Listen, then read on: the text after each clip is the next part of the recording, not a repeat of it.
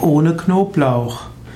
Ohne Knoblauch ist ein wichtiges Prinzip der Yoga-Ernährung.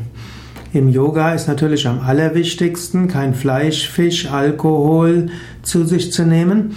Zusätzlich vom ethischen her ist auch noch wichtig, auf Milchprodukte und Eier zu verzichten. Also vegane Ernährung ist die beste Ernährung. Aus energetischen Gründen wird auch Knoblauch nicht als gut eingeschätzt.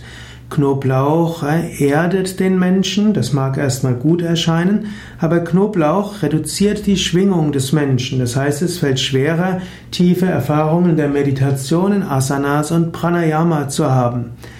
Knoblauch hat auch negative Auswirkungen auf die Nadis, die Energiekanäle und verschließt die höheren Chakras. So empfehlen die Menschen, empfehlen die Yogis auf Knoblauch zu verzichten. Knoblauch riecht auch. Wenn du Knoblauch gegessen hast, werden Menschen anschließend einen unangenehmen Geruch wahrnehmen, insbesondere dann, wenn du, wenn die anderen den Knoblauch nicht gegessen haben. Auch aus Ahimsa-Gründen sollte man deshalb ohne Knoblauch leben.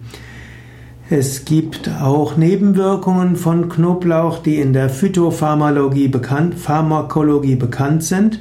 Knoblauch kann zu Magen-Darm-Beschwerden führen. Häufig führt es zu einer Magenreizung und äh, es gibt auch allergische Hautreaktionen, auch Asthma, Schnupfen, Bindehautentzündung kann mit Knoblauch zu tun haben. Knoblauch ist also etwas, worauf man verzichten kann, aber als spiritueller Mensch muss man überlegen, wie man damit umgeht. In unserem Yoga Wiki kannst du auch sehen, wie du in verschiedenen indischen Sprachen sagst, ohne Knoblauch.